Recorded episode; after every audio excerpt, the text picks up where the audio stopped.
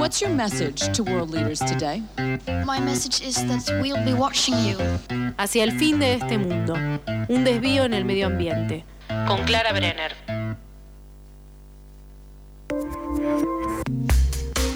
Seguimos aquí en eso que falta y ahora sí le damos la bienvenida oficial a Clara Brenner. Hola Clary, ¿cómo estás? Hola, gracias por esta bienvenida oficial. Entonces paso la posta y le doy la bienvenida oficial a quien tenemos del otro lado de la línea. Tenemos a Simena, que está en Andalgalá. Hola Sime. Hola, ¿cómo están? Muy bien, ¿vos? Bien, muy bien. Bueno, venimos a ¿Nos querés contar un poquito cómo está la situación ahí? Eh, Sima está en un lugar de, un conflicto territorial en donde están poniendo cuerpo, em, teniendo en cuenta que están poniendo cuerpo y son las últimas fronteras ante el extractivismo extremo. las fronteras son sus propios cuerpos, así que muchas gracias por estar acá. Eh, sí, em, bueno, nosotros hay que destacar que bueno nuestro acampe lleva hace siete meses.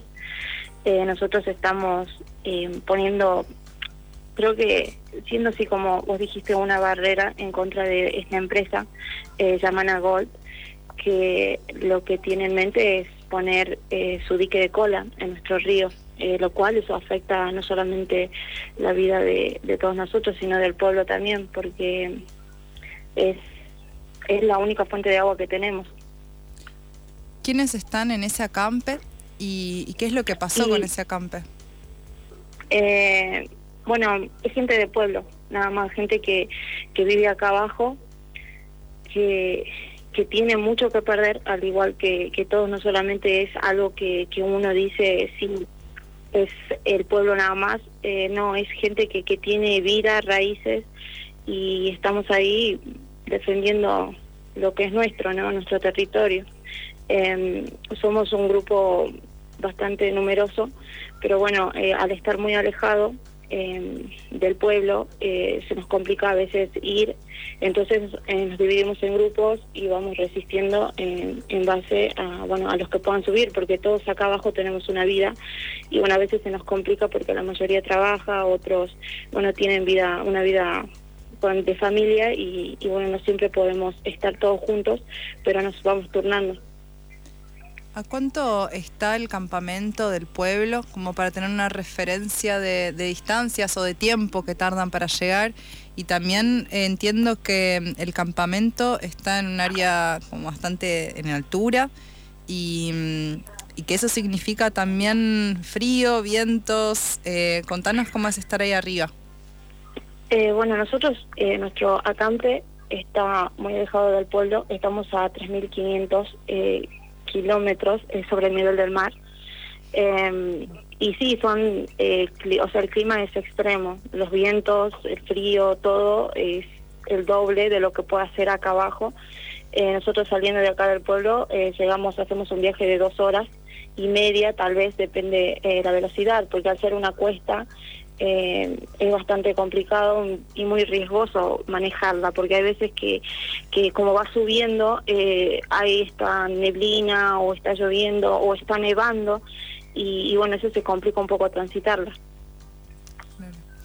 ¿Y eh, quiénes son los que están ahí por lo general? Eh, ¿Qué cuerpos están? ¿Cuántos suelen ser? ¿Y qué es lo que pasó recientemente con, con ese campamento? Bueno, eh, nosotros eh, siempre, nos, como dije, nos, vamos turnando. Eh, hay veces que somos 10, hay veces que somos 15, eh, hay veces que somos, hay dos nada más. Eh, lo que pasó el día de ayer fue que salimos a las 5 de la tarde de acá de, va, el, día martes, salimos a las 5 de la tarde de acá del pueblo y llegamos allá tipo seis y media y nos vimos con esa realidad, ¿no? Que no, no teníamos nada. Eh, no teníamos techo, no teníamos colchones, no teníamos colchas, eh, porque nosotros estamos en una propiedad privada, entonces llegar ahí es como que llevamos de acá del pueblo lo justo y lo necesario como para pasar los días y no llevamos nada más. Cuando llegamos ahí no teníamos nada de lo que habíamos dejado, eh, ni siquiera no teníamos la leña que, que, que es necesaria para nosotros y los bidones con agua que, que al ser un lugar precario eh, no no tenemos agua potable, entonces tenemos que, caminar hasta hasta hasta vertientes que hay cerca del lugar y, conseguir el agua, pero no es el único lugar donde podemos depositarla y tenerla. Y no ni eso teníamos. Eh, éramos cuatro y bueno, eh, uno de mis compañeros, dos de mis compañeros bajaron esa misma noche para para enviar, para mandar los videos y bueno, yo me quedé con una compañera más a, pasar la noche ahí porque no queríamos dejar solo el lugar. Aparte, eh, al otro día era el cambio, el cambio de personal y no queríamos dejar solo el acampe. Eh, pero sí, fue una noche bastante complicada porque mi compañero se descompuso, hacía mucho frío y no teníamos leña para hacer fuego. Aparte es un lugar donde no hay, no hay árboles, no hay nada, entonces se nos complica conseguir la leña, ¿no? Wow, eh, piel, de, piel de frutilla se me vino. Em, gracias, se me viene ya como el agradecer por estar poniendo eh, el cuerpo ahí, en donde, en donde es necesario, eh, realmente siendo una frontera humana para esa empresa minera que viene a destruirlo todo.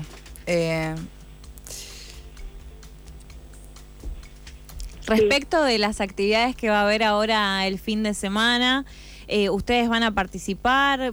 ¿Cómo, ¿Cómo se está armando esa movida? Más cultural, si se quiere, pero que obviamente lo cultural también es político, ¿no?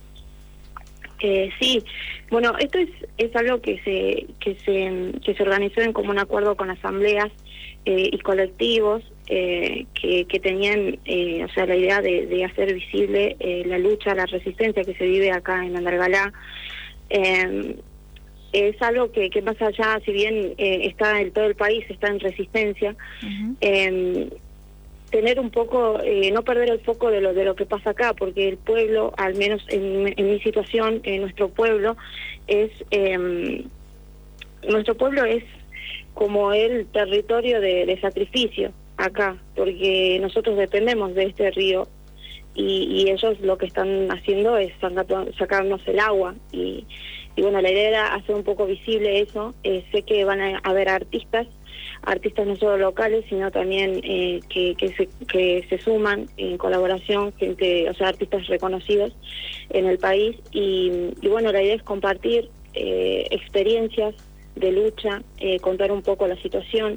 Hay gente que tal vez ha escuchado sobre nosotros, ha visto videos, pero bueno, no tiene un, foco de, de, imagen eh, visual eh, que uno lo puede reconocer en, no sé, de, en primera persona. Eh, van, van a haber actividades a partir del viernes, sábado y domingo, también la caminata, que se hace la caminata por la vida los días sábados eh, van a participar ahí también. Y bueno el domingo van a venir al pueblo de Choya a, hablar con la gente del pueblo. Y también va a haber eh, gente los que quieran subir a nuestro acampe y los que puedan porque es un lugar donde hay mucha puna. Entonces eh, los que puedan subir se los llevará para que conozcan y vean con sus ojos lo que se vive ahí arriba. Simena, ¿querés contarle, eh, porque siempre el público se renueva, ¿no? Decimos en la radio, el origen un poco del conflicto y por qué ustedes están ahí, como decía Clary, recién poniendo el cuerpo y siendo eh, un poco fortaleza humana para resguardar el territorio que es de todos, ¿no? Sí, eh, bueno, esto pasó a principios de año, como, bueno, acá dependemos el agua del río, como dije, en el verano eh, es eh, crecida del río por las lluvias. Eh, entonces se comenzó a, notar bastantes cambios en el agua, ¿no?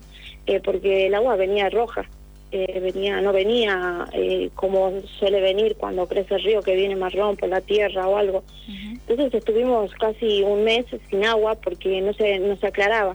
Entonces no se la podía consumir y tampoco se la podía utilizar para bañar. Entonces, al tiempo, a la semana, eh, uno de mis compañeros que tiene animales para el cerro eh, se da con la situación de que ve máquinas que están trabajando para, para las cuencas de nuestro río, eh, llegando a Campo Grande, que es un lugar a donde nace nuestro río, ¿no? Y entonces baja, lo comunica, lo habla, lo hablamos entre todos y bueno, ahí se, se disponen a 10 compañeros a subir al cerro y parar esas máquinas, que se lo hace el 2 de abril. Eh, y desde ahí comenzó todo lo demás, ¿no? No tan solo fue persecución, eh, porque los comenzaron, nos comenzaron a perseguir, eh, la gente del pueblo se levantó y bueno, eso llevó a que el 3 de mayo no solamente sea una represión en el cerro, sino también acá en el pueblo, porque la, gente del pueblo se manifestó, se manifestó en contra de esto, porque es, no sé, es, es feo ver cómo nadie hace nada, porque fueron muchas represiones. Alargalá definitivamente está en resistencia desde hace años, desde hace años y, la, la, represión que hubo el 15 de, febrero de 2015 eh, fue también un, un, foco en cuanto a esto, ¿no? Eh, eh, se, se, fue una, una resistencia en contra de la misma empresa. Y, pero bueno, hoy en día es, es complicado más para nosotros por el hecho de que nos está afectando nuestro río. Sí, pensaba también en, primero qué horror siempre el que no haya ningún tipo de consulta popular y cuando el pueblo está hablando, está diciendo que no, no haya una escucha, sino todo lo contrario, que haya represión. Em, por otro lado, me preguntaba también cómo es después de estar arriba, cómo es esto de bajar y volver, porque ustedes tienen una vida de, de personas teniendo sus vidas, digamos, más allá de la resistencia, que es una necesidad eh, para tener agua. Eh, ¿Cómo es después bajar con toda esa afección y toda esa violencia?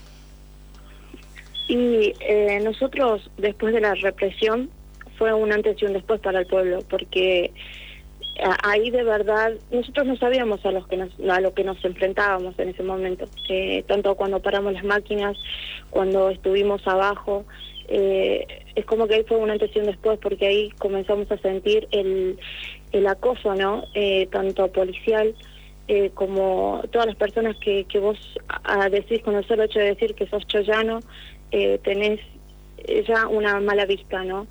Eh, para el Chollano hoy en día no hay democracia, porque no puedes ir a un hospital, eh, no puedes ir eh, a un lugar porque te miran todo o te miran mal o simplemente te dicen, ah, no, vos estás en contra de la mina. Y, y, es, y es triste porque hasta nos han denunciado, todos estamos perseguidos, todos estamos denunciados, y, y solo por el hecho de defender el agua, nuestra agua.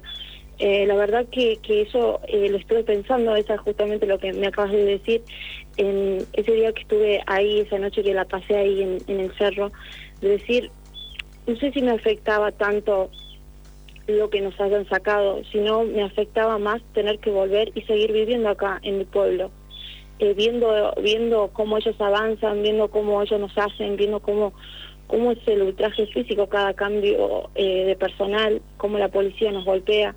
Entonces, decir, tengo que seguir viviendo en mi pueblo, tengo que volver y seguir y seguir consumiendo esa agua.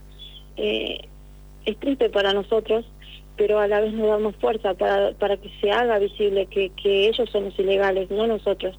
Nos han tratado de guerrilleros, nos han tratado de, de delincuentes y, y la verdad que no, no nos sentimos mal porque no sé, tenemos más raíces que cualquiera que pueda venir a, ponernos o a imponernos algo que, que no es así. Conocemos el cerro más que cualquier otra persona.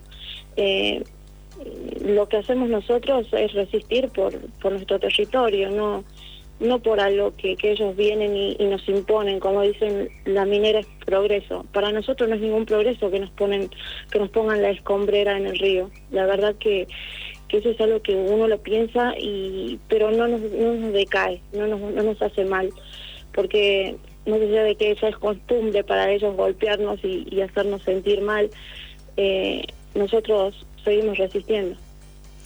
¿Sentís que hubo eh, entre las personas que sí están defendiendo el agua una nueva forma de vincularse entre ustedes, eh, unas nuevas formas de cuidados, unas nuevas formas de, de convivir? Eh, en esta bueno en esta violencia eh, por parte del Estado que se llama democrático, aunque bueno sabemos que estamos en una falsa democracia en donde los intereses privados valen más que los intereses del pueblo. Y mira, eh, al tener mucha persecución y al ser un pueblo no tan grande, y al no ser muchos los que subimos, porque no es todo el pueblo, hay gente que resiste de acá de abajo por el hecho de que no puede subir, Entonces estamos muy fichados, ¿no? Eh, no, no tenemos, eh, no somos en cantidad como para tener un, no sé, creo que el perfil nuestro ya está muy, muy mal visto, pero eh, sí se ha buscado eh, formas legales también una ayuda eh, como para frenar un poco el acoso, ¿no? De cuanto a la policía, pero sí, o sea, es como que uno a veces al verlo del lado, como te puedo decir, que, a veces eh, cuesta, no tenemos, no toda la gente tiene el, conocimiento que pueda tener otra persona que haya tenido estudios, porque la mayoría de mis compañeros no todos tienen un estudio. Eh, entonces como que uno eh, desconoce algunas cosas y no sabe qué está bien o qué está mal y algunos se basan en eso o, o, a eso les sirve para, para usarlos en nuestra contra. Eh, entonces sí hemos tenido bastante eh, situaciones en las que nos expusieron mucho, pero bueno, tratamos de, de, seguir de la mejor forma y, de, hacer oído a las personas que nos ayudan y, y nos dan una mano con eso, ¿no? Buenísimo, muchas gracias por tomarte este tiempo para compartirnos. Y bueno. No, gracias a ustedes por escuchar, por acompañarnos, por, por apoyarnos más. Y, nada, es, es, se los agradezco de corazón. ¿Hay alguna red social eh, donde podemos compartir ahí eh, novedades de lo que están eh, informando? Eh, sí, está la página de, de Choya, Agua Clara, y está también la página del Algarrobo que, que, es de la Asamblea del Algarrobo, que nos está, se solidarizó en muchas ocasiones para pasar, difundir información. Buenísimo. Muchas gracias nuevamente y fuerzas ahí en esa lucha y de verdad agradecer desde, desde la ciudad eh, que estén ahí resistiendo porque al final es territorio de, de todos eh, y es necesario para todos los seres vivos. Así que de verdad muchas gracias. Gracias a ustedes por escuchar. Pasaba entonces Ximena desde Andalgalá, desde Choya en particular, resistiendo desde la Campe. Gracias Clary por una nueva semana hablando de ecofeminismos. Nos vamos a la tanda. Y